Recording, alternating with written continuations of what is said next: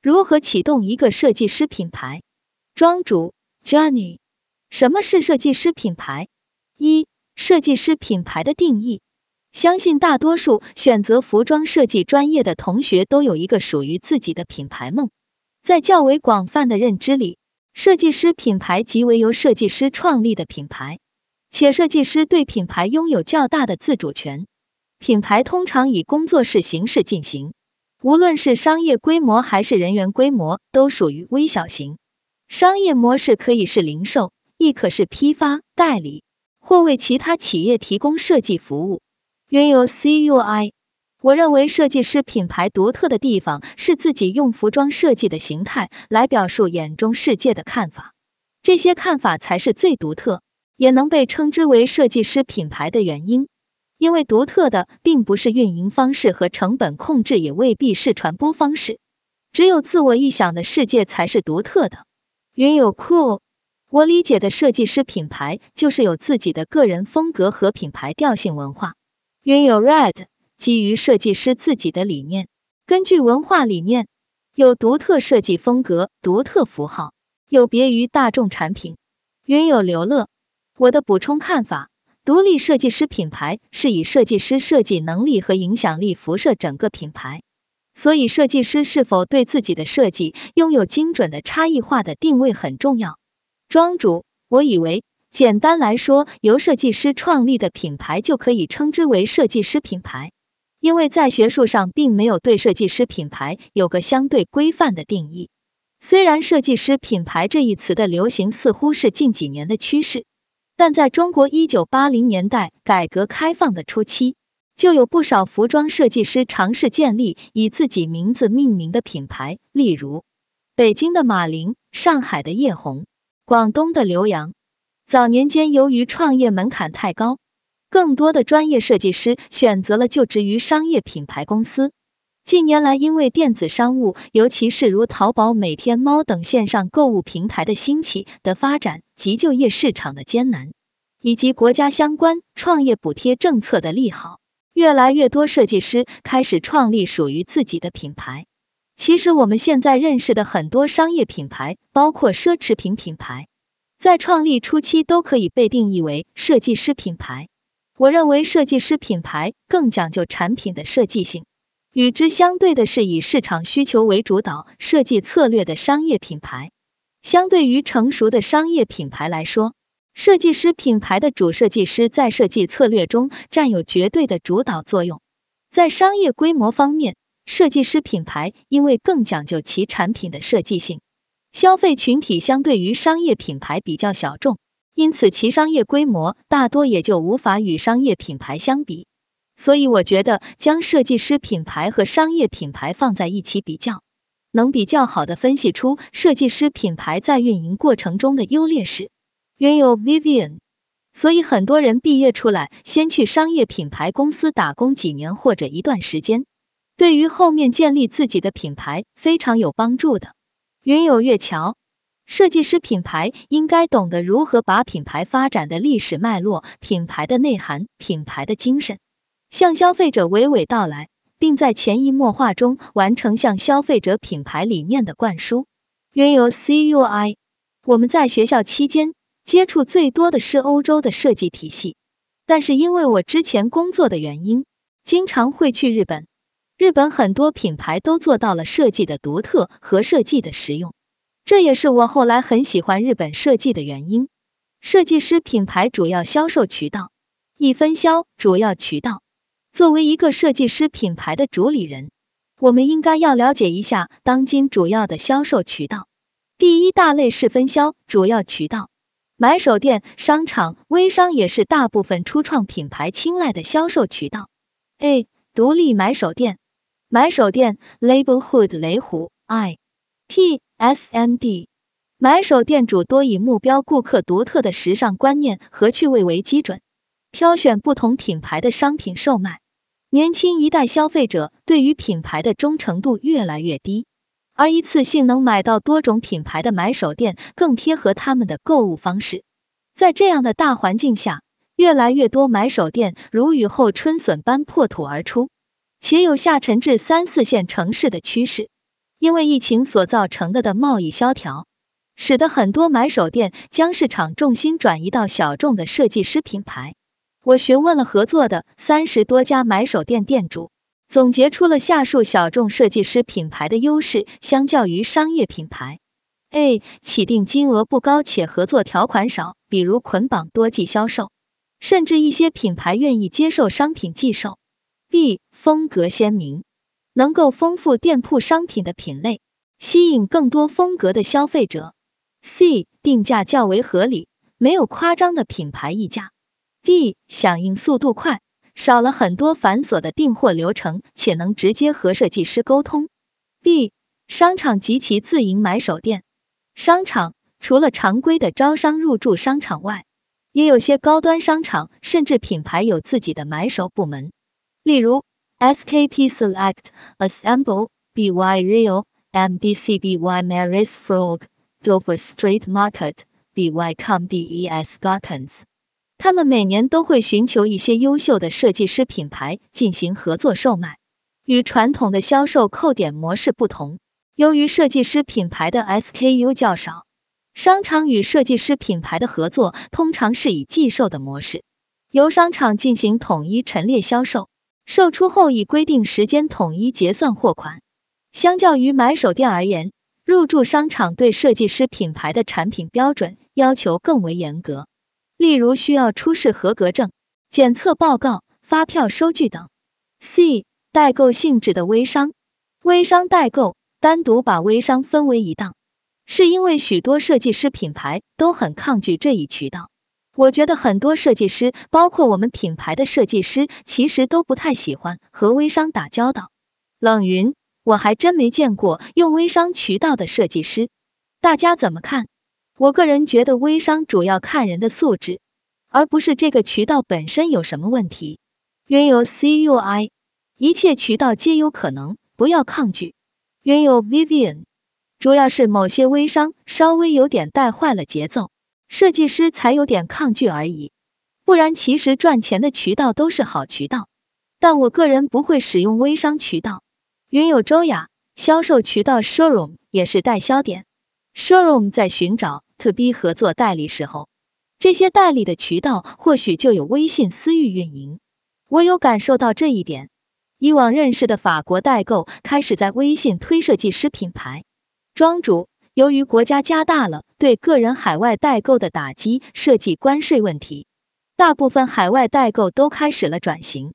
设计师品牌格调较高且较为小众，消费人群和海外代购的客群有高度重叠，所以不少代购都将目光转移到了设计师品牌上。其实很多做海外代购的微商客群是很愿意接受设计师品牌的产品的。但是在我们理解里的微商就是有点 low。对于设计师品牌而言，微商完善的分销模式能迅速替品牌带来销量，品牌只需要许之以利，就能达到快速分销，大大降低了人员成本。而相较于入驻买手店和商场，对于品牌来说，与微商达成合作更为轻松，因为微信售卖商品的成本极低。所以微商更愿意去尝试各种优秀的产品。冷云，销售形式上代购与微商，大家怎么区分呢？微商有没有什么做得好的品牌渠道？如何启动一个设计师品牌？如何获得第一份订单？销售？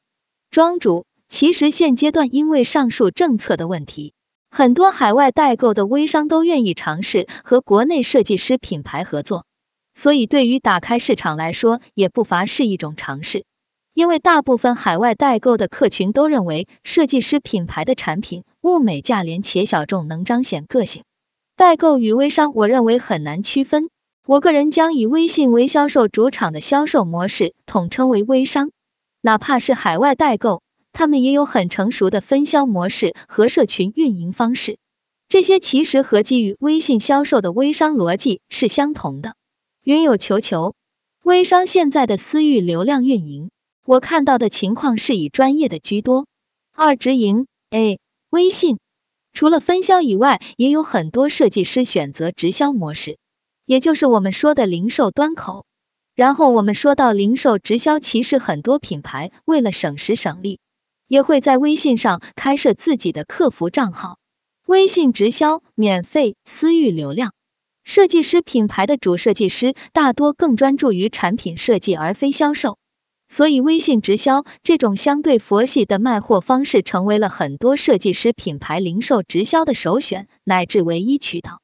以我自己的品牌为例，因为设计师品牌人员配置不完善。很多时候需要对销售渠道和商业模式做取舍，只需要每天发送相关的产品图片，再通过微信转账的方式成交。对于人员配置较为单一的设计师品牌来说，这是最省时省力的零售渠道。原有 CUI，如果对于初创的设计师品牌，在设计师本人没有太多背书的前提下，前期是要经历比较长时间的煎熬期的。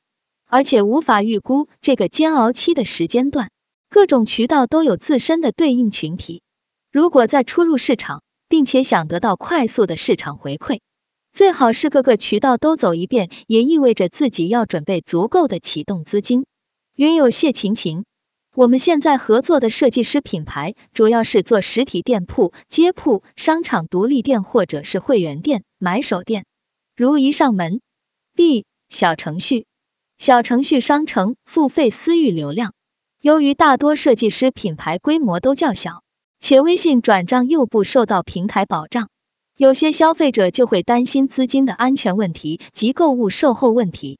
而由三方平台，例如有赞微店提供的微信小程序，很好的解决了这样的困扰，资金及退换货由平台担保，增加了消费者对品牌购物的信任。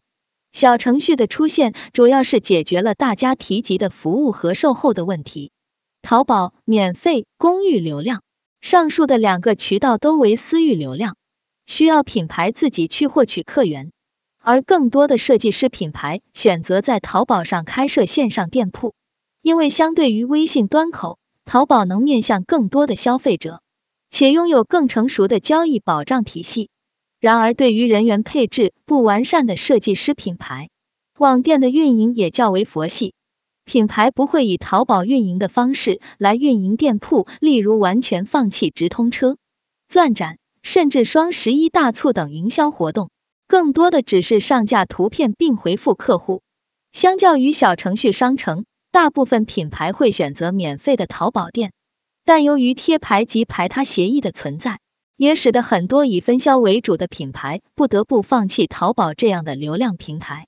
但小程序相对淘宝来说是付费的，而且服务器较不稳定。云有 Red 有赞这类功能其实真的不错，而且支持功能开发定制，可以借助微信进行信息触发传播，也是很方便的。只是微信端消费还不是最主流的，但机会应该会越来越多。云有 CUI。其实我个人对于服装一切电商都厌恶的，服装是个需要时间体验的过程，面料、版型、裁剪、试穿、触摸等等。但是电商却将实在的人更换为不符合常人的女性身体，这个就非常奇怪。近年优秀设计师品牌，一国内品牌 A Shashu Tom 分享一些近年来我认为国内外比较优秀的设计师品牌，国内。A. Shushu Tong, B. Fanchen Wan，有朋友对这两个品牌有了解的吗？我来分享一下 Shushu Tong 品牌，由毕业于伦敦时装学院 （LCF, London College of Fashion） 的两位九零后设计师雷流树和蒋雨桐于二零一五年创立。第一季的作品就得到了 Lenny Crawford 及 Dover Street Market 的订单。两位设计师曾在 Simon Roca 和 Gareth p u 的工作室实习过。曾生活于成都和重庆的两人，将传统中国美学和伦敦街头文化进行了解构重组。设计师完美呈现了女孩子的甜美气质和叛逆感，张扬个性的甜美酷女孩成为了品牌的代表标签。值得一提的是 shashitong 是一个完全在国内孕育出来的品牌。由第一季到目前最新的一季，均为国内设计生产制作，价格在人民币两千至六千元范围内。我认为 s h a s h t o n 是年轻一代土生土长中国设计师品牌们的标杆。云有球球，娱乐圈的少女感目前依然流行正当时，从杨幂到杨颖。B Fan Chen Wang Fan Chen Wang 品牌由设计师王逢辰于二零一六年创立，并在同年入围了 LVMH 青年设计师大奖赛。设计师本人是第一个从英国皇家艺术学院 RCA Royal College of Art 毕业的中国男装设计师，也是首位加入英国时尚协会旗下 Nugan Man 组织的中国设计师。众多国际巨星都上身过该品牌的单品，从 Rihanna、Beyonce 到李易峰、吴亦凡等中外明星都对这个品牌青睐有加。品牌在设计上特别擅长用邂逅、拼接等技法，价格在两千至六千元左右。二国外。A. Cecily Bonson，接下来我分享一个国外的小众设计师品牌，Cecily b o n s o n Cecily Bonson。品牌由毕业于伦敦皇家艺术学院 （RCA Royal College of Art） 的设计师 Cecilie Bonson 于二零一五年在他的家乡哥本哈根创立。这个牌子被很多淘宝店抄袭，但却有很多人还不知道这个牌子的名字。该品牌于二零一六年入围了 LVMH 青年设计师大奖赛。设计师以丹麦人的简约美学为设计出发点。结合刺绣与拼接等技术，创造出极具立体感又不乏细节的服装。设计师认为，北欧服装风格最重要的是舒服，只要做出舒适的衣服并加以装饰，而服装本身的舒适感又不会让人觉得高不可攀。产品售价在两千至八千元左右。上述我提及的三个品牌都是近几年比较优秀的设计师品牌，当然案例太多。我只是举了几个我个人比较喜欢的分享。如何启动设计师品牌？下思考关于设计师品牌。其一，作为普通大众，中国设计师品牌我真的不太能说得出来名字，讯息全部来自于社交媒体给我植入的概念。初创品牌会获得第一桶金，一些流量后，花很大精力和投入在推广吗？这个投入产出比自己好掌握吗？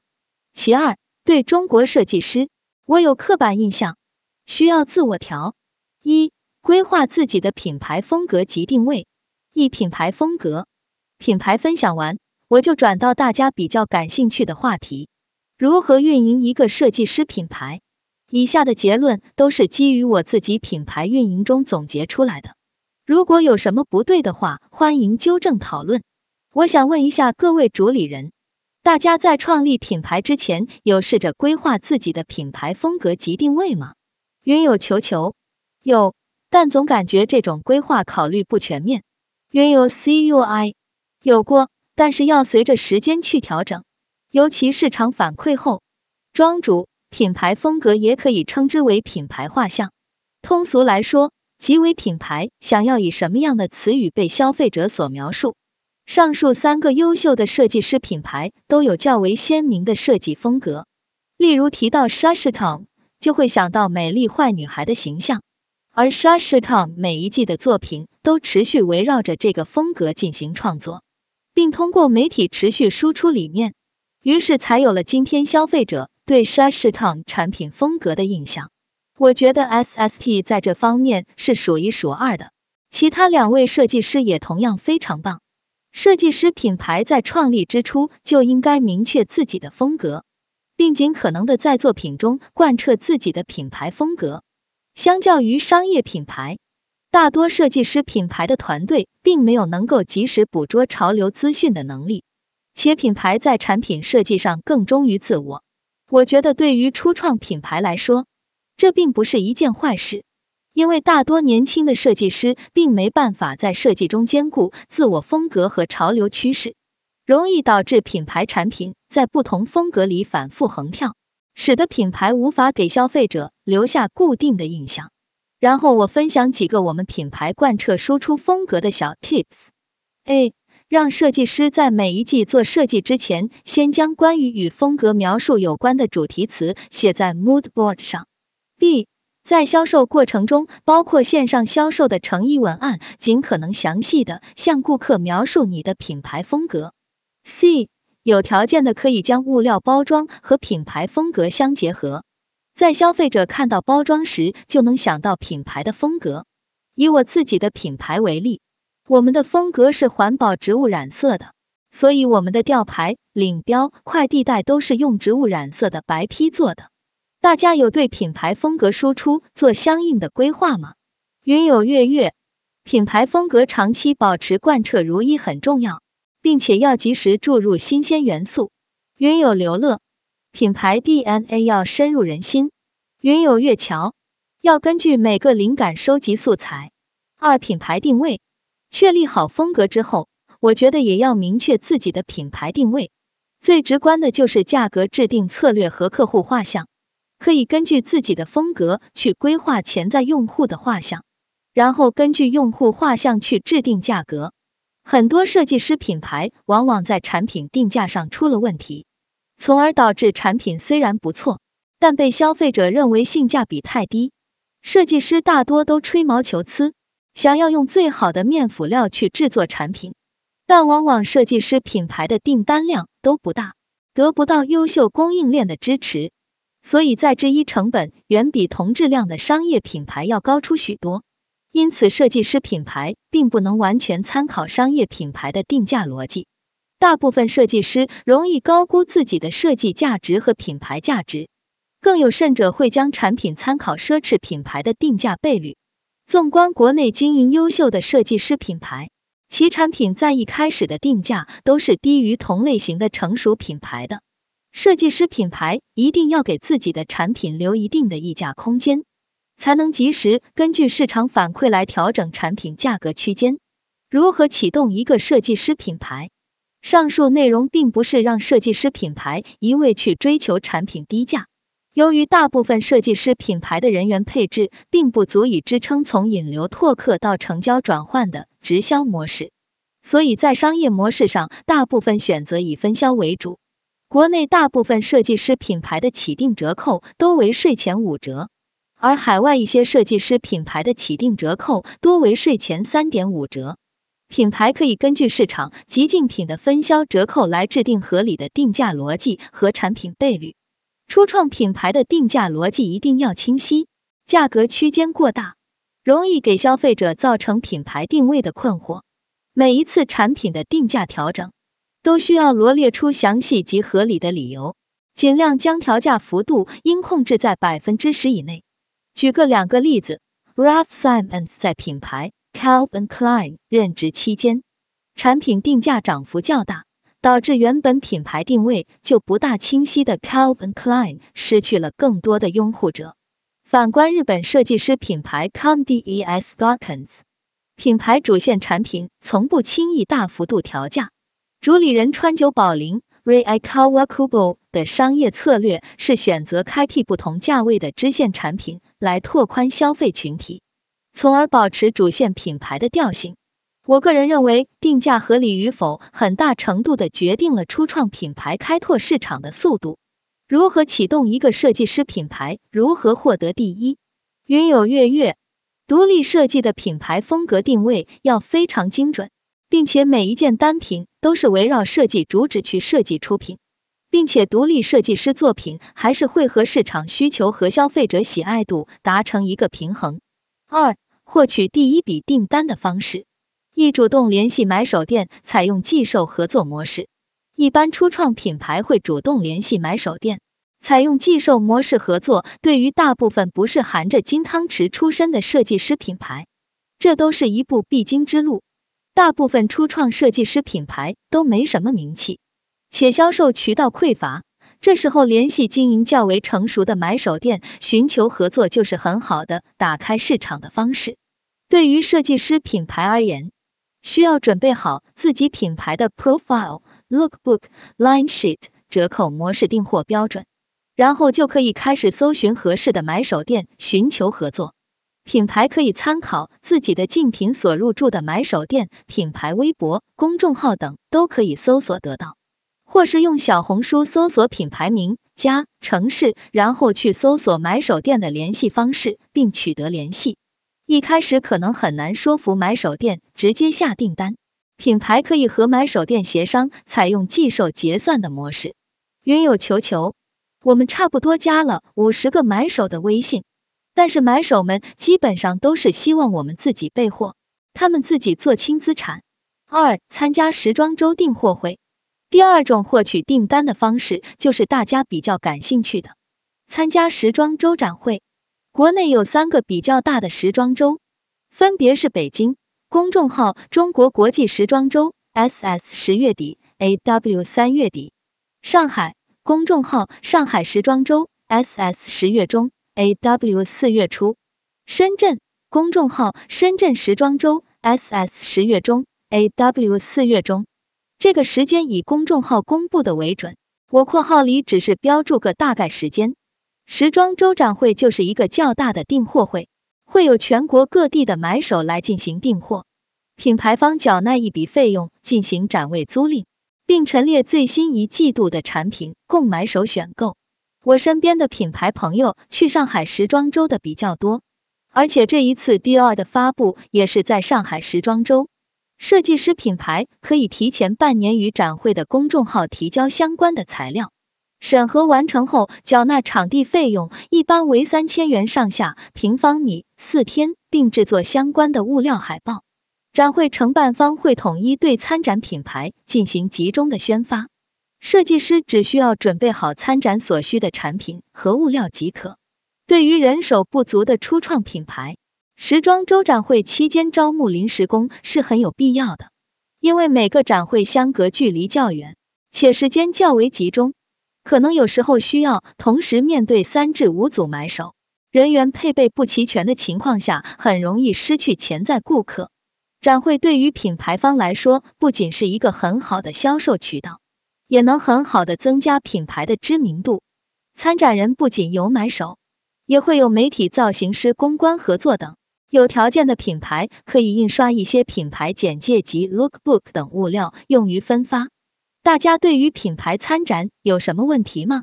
原有 CUI，我有个问题，对于买手状态的鉴别力，如何有效沟通，能更容易获得买手呢？我有朋友跟我说，要拉住他们当场订货，但是即便当场订货，也只是买手的意向订货。庄主从一做起，因为试错成本较低，我之前也是一个个发邮件去沟通的。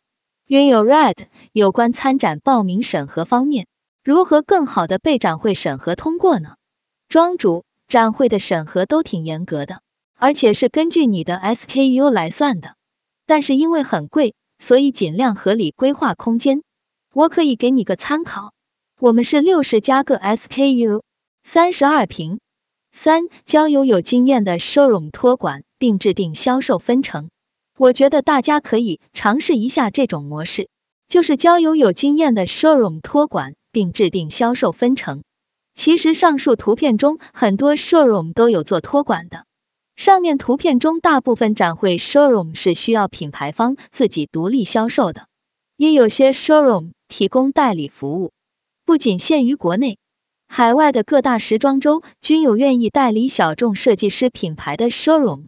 代理服务是指品牌在以特定的方式授权给 showroom，包括但不限于根据地域授权、根据品类授权等，并和 showroom 协商分销价格。这样的好处是设计师可以专注于产品设计，对于小工作室模式的品牌来说，管理成本较低。Showroom 也会定时推出一系列活动，邀请买手订货，包括举办促销活动及限定活动。并且大部分 showroom 有和媒体进行长期的合作，利于品牌的曝光。目前很多设计师品牌也针对库存产品进行 showroom 的授权，这类 showroom 通常类似于 showroom 中的 outlets，销售一些过季折扣的商品。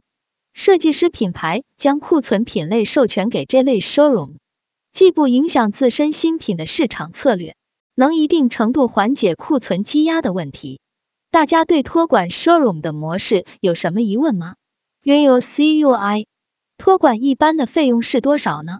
我接触过的一些是，展位费加十五百分号，成交量，庄主是抽点的，一般成交金额的百分之十五，而且托管也需要审核资质，并不是所有品牌都可以入驻的。原有 CUI，因为 showroom 会有自己非常固定的买手店客户，所以他们在行业内也有话语权。庄主，托管类的 showroom 一般会配备销售的。你可以观察他们怎么和买手沟通，然后学习记录。不过最好的方式还是通过自己发邮件去联系买手，然后积累经验。云有谢晴晴，除了买手店寄售，你有做过适合买手店直接买断的方式吗？合作政策是如何的？庄主，我们品牌百分之八十的合作都是买断的。我发一个我们二十一 SS 的订货政策供参考。大部分设计师品牌也是这个范围。e l l i Wood 两千零二十一 SS 订货政策，五点零折，二点五瓦折后，四点五折，四点五瓦折后，四点零折，六点零瓦折后，单款三件，补货金额不达一零瓦折后需加百分之十服务费，非现货商品的补货周期为三十天起。原油 CUI。你的产品价格区间是多少呢？庄主，我们这次参加食堂，基本上我们周围的品牌都是八百至五千元。我感觉很多设计师品牌都直接冲展会了。其实我按顺序分享的获取订单方式是我比较推荐的循序渐进的方式。如果没有任何买手店背书，直接去时装周，这样很容易亏本。我知道的大部分买手都是生意人。生意人都是趋利避害的，但其实主动联系买手店，他们也是愿意接受寄售模式的。都说量变达成质变，当你有十家、二十家买手店给你背书的时候，就会有买手愿意尝试下定你的产品。我说的这个也是论证了我上述提及的，并不需要品牌有多强势，展会的支出其实不小，而且对于认知范围外的品牌。买手更愿意选择风险小的合作方式，通过展会达成寄售是非常不合算的，不如把这一部分费用投入到产品当中，备一些现货，然后通过寄售慢慢打开市场。原有 CUI，很多买手都对我们感兴趣，但是听到我们介绍第一次来参展，就会说希望下次还能见到我们。云有求求。我们在展位上遇到过一些新创的社交电商平台求合作，我们会有一些困惑，该不该和他们尝试合作？庄主，实体门店、线上平台，我觉得你们的品类相对好谈的，对于做下沉市场的买手店，而且对于初创品牌来说，舒服、好穿、版型好，永远是加分项。这些在线上很难被体验到，在品牌价值没有那么值钱的初期。我感觉还是线下门店会更好一点。同等条件下，原有 CUI，我觉得国内设计师品牌要去碰触电商这一块，因为这起码是国内的趋势。但是怎么碰触，如何建立客户认同感，其实都是要反推回去做调整的。我去逛过展会，其实国内所谓风格化的种类其实很单一，很多设计师品牌最初的理念很好。但也不得不向消费者的喜好低头，但这也在向设计师反问：设计和商业是不是冲突？你的设计为谁所用？你要和谁竞争？但也不得不说，很多设计师的作品还是只能停留在秀场。庄主，其实很多设计师牌子都慢慢会开始往商业品牌进行一定的靠拢，因为再有理想，毕竟大家也都还是要生活。而且现在很多资本对这个市场也很感兴趣。我们展会的时候也加到了很多投资人的微信。其实现在很多秀场作品都很商品化、日常化了。也有些设计师品牌觉得被资本收购是一种出路。